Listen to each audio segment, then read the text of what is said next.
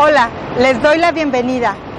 Soy personal oficial de Senacica, mi nombre es Marisela Sevilla Pulido, soy médico veterinario y estamos en un punto acreditado por Senacica para la importación de productos en el área zoosanitaria y acuícola.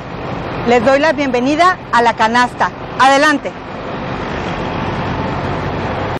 Si tú eres un usuario que quiere ingresar productos cárnicos al país México, debes tener en cuenta esta información. Debes cumplir cabalmente con la hoja de requisitos o sanitario y que tu planta esté aprobada por la Secretaría de Agricultura y Desarrollo Rural. En este momento estamos realizando lo que se conoce como la primera etapa, que es la revisión documental. Este, esta acción se realiza a través de la ventanilla digital mexicana donde nosotros a través de, este, de esta plataforma revisamos documentalmente la información que tú nos envías. En caso de que exista una irregularidad, te enviamos un requerimiento para que lo puedas subsanar y así pueda ingresar tu mercancía al país.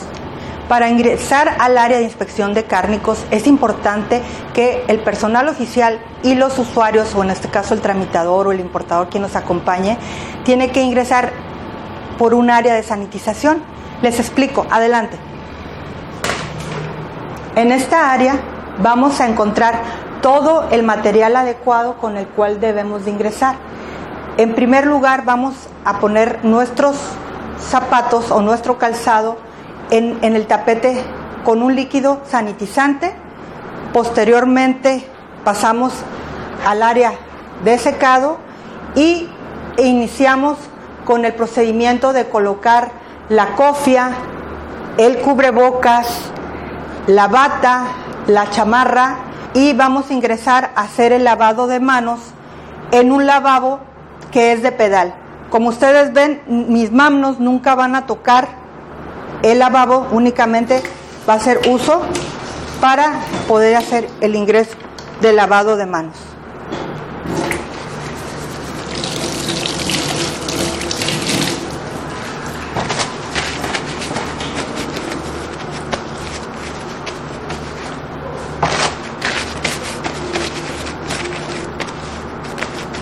Ya que finalizamos la etapa de sanitización, Vamos a iniciar con la segunda etapa de este proceso, que es el proceso de inspección, donde la mercancía se debe de desconsolidar al 100% y se debe eh, revisar el etiquetado igual al 100%.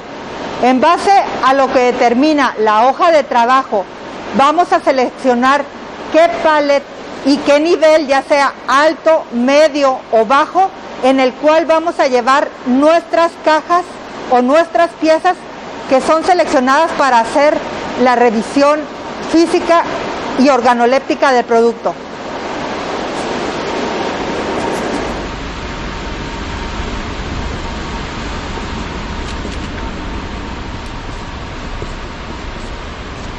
Eh, vamos realizando la, la revisión de etiquetado caja por caja para dar cumplimiento a lo que manifiesta el certificado sanitario internacional en la etiqueta. Lo primero que vamos a, revisar es el, el sello por parte de la autoridad sanitaria y debe de presentar una etiqueta, un etiquetado tanto de planta de origen como un etiquetado en idioma en español y de ahí la información tiene, en la etiqueta de, origen debe de venir el nombre genérico del producto, en el, la planta, número de planta, el nombre de la planta, que aquí viene, el peso neto en kilogramos y la fecha de empaque en el idioma del país de origen y una etiqueta en idioma en español donde debe de traer el nombre del, nombre del producto, país de origen, nombre, número, dirección de la planta y el, el lote puede venir tanto en la etiqueta en español como en la etiqueta de origen y el estatus del producto eh, con la leyenda, dependiendo cómo se presenta el producto, manténgase refrigerado o manténgase congelado. Toda esta información debe de venir en, el, en todas las cajas y es la, la parte que se revisa en base, en base al numeral 4.7 de la NOM 030 SO 1995. Una vez seleccionadas las cajas del pallet y la cantidad de cajas que se van a traer al laboratorio o área de inspección, es importante señalar cada una de ellas a través de una numeración número ascendente, del 1 al 14. En promedio, los embarques que llevan entre 15 a 20 toneladas es la cantidad de cajas que ingresamos en esta zona.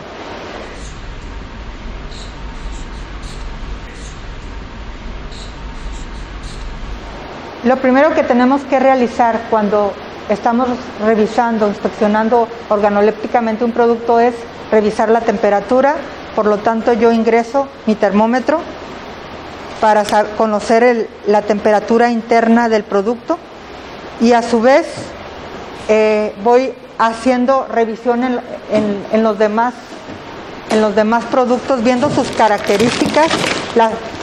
Esta es un costillar de, de bovino de la especie bovina viene refrigerado viene en un empaque al alto vacío no necesariamente todos los productos van a venir al alto vacío pero eh, reviso el número de planta aprobada que venga en el producto, reviso la condición del producto, si presenta alguna coloración anormal, de lo cual uno ya conoce. Y esta revisión lo voy haciendo caja por caja o pieza por pieza. En ocasiones los productos no, no se van a presentar en, en cajas, se van a presentar en combos, en el cual la mercancía cuando se presenta en combos no se permite que, se presente congelada, únicamente se viene en presentación refrigerada.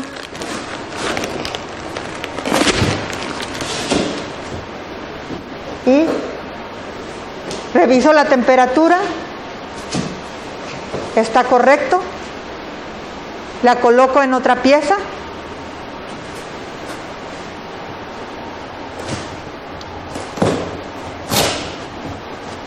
y continúo la revisión. Esta es carne de bovino refrigerada, también presenta un empaque al alto vacío, revisamos el número de planta aprobada. La coloración de la carne, que no traiga coloraciones diferentes o que no sean apropiadas. Temperatura de este producto.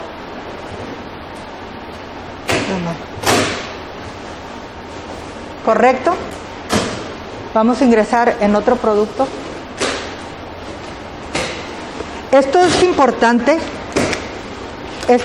esta revisión, dado que todo este, este producto va para el consumo nacional humano y, y ya que nosotros representamos el área de inocuidad, es la responsabilidad que Senacica tiene al realizar esta inspección y tener la certeza que el producto que tú vas a consumir sea un producto inocuo y sano.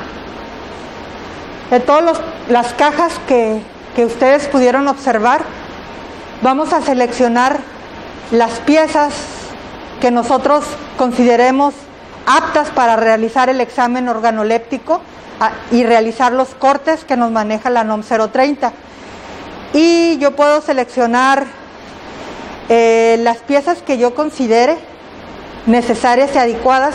De hecho, cuando yo voy revisando, eh, voy, verificando las, las piezas y voy haciendo una clasificación de los defectos menores, mayores o críticos.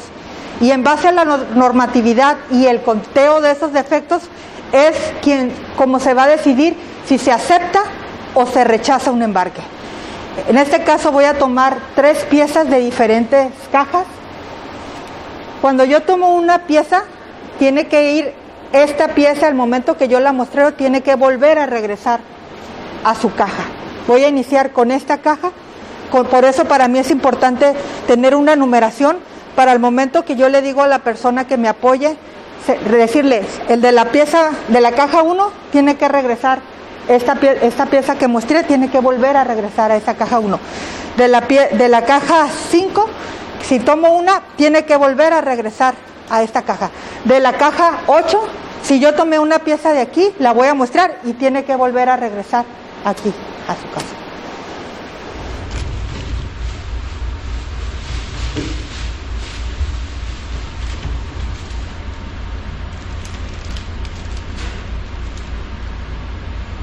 Cuando la hoja de requisitos o sanitario para importación menciona que el producto va a requerir un muestreo, nuestra hoja de trabajo nos menciona qué análisis toxicológico se va a realizar. En ocasiones esa hoja de trabajo no lo menciona, pero en base al anexo 49 de la guía comercial y en base a la fracción arancelaria se va a realizar el muestreo. Y el muestreo eh, de análisis toxicológico va a seleccionar el usuario o el importador con qué laboratorio aprobado quiere enviar su muestra. La muestra es de 250 gramos, en la cual nosotros la vamos a meter en una bolsa de plástico, le vamos a sacar todo el aire que podamos, lo más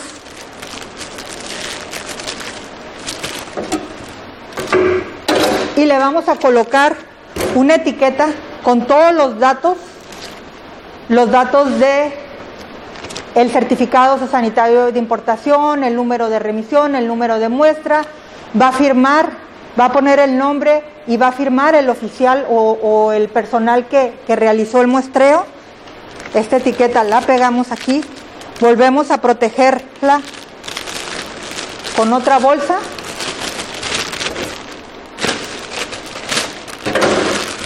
y la vamos a resguardar en nuestro congelador del punto de inspección hasta que venga un representante del laboratorio aprobado y se la lleve para su envío.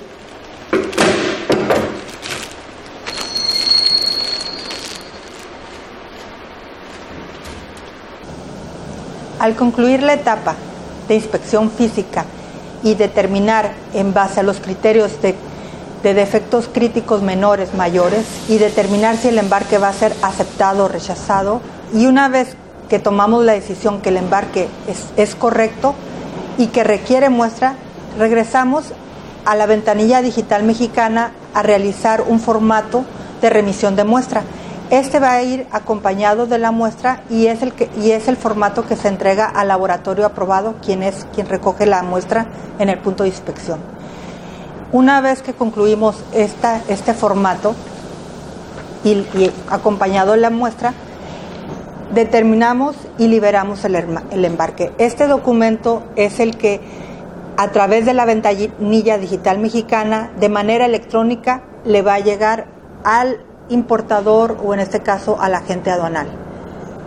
En caso de que el embarque demuestre defectos críticos o la sumatoria de los defectos menores y mayores y no se ha aceptado el rechazo, también se le dará una resolución negativa en el cual tendrá que eh, acercarse con el encargado del punto de inspección o a la oficina para que le determinen cuál va a ser el procedimiento que se tiene que llevar a cabo en el cual este, la Ley Federal de Sanidad Animal establece el retorno la destrucción o el acondicionamiento. Le damos las gracias por habernos permitido mostrar cómo se realiza una inspección en cárnicos y les dejamos la información a través de la página web o redes sociales y a continuación les presentaremos cómo se realiza una inspección en puertos marítimos. Muchas gracias.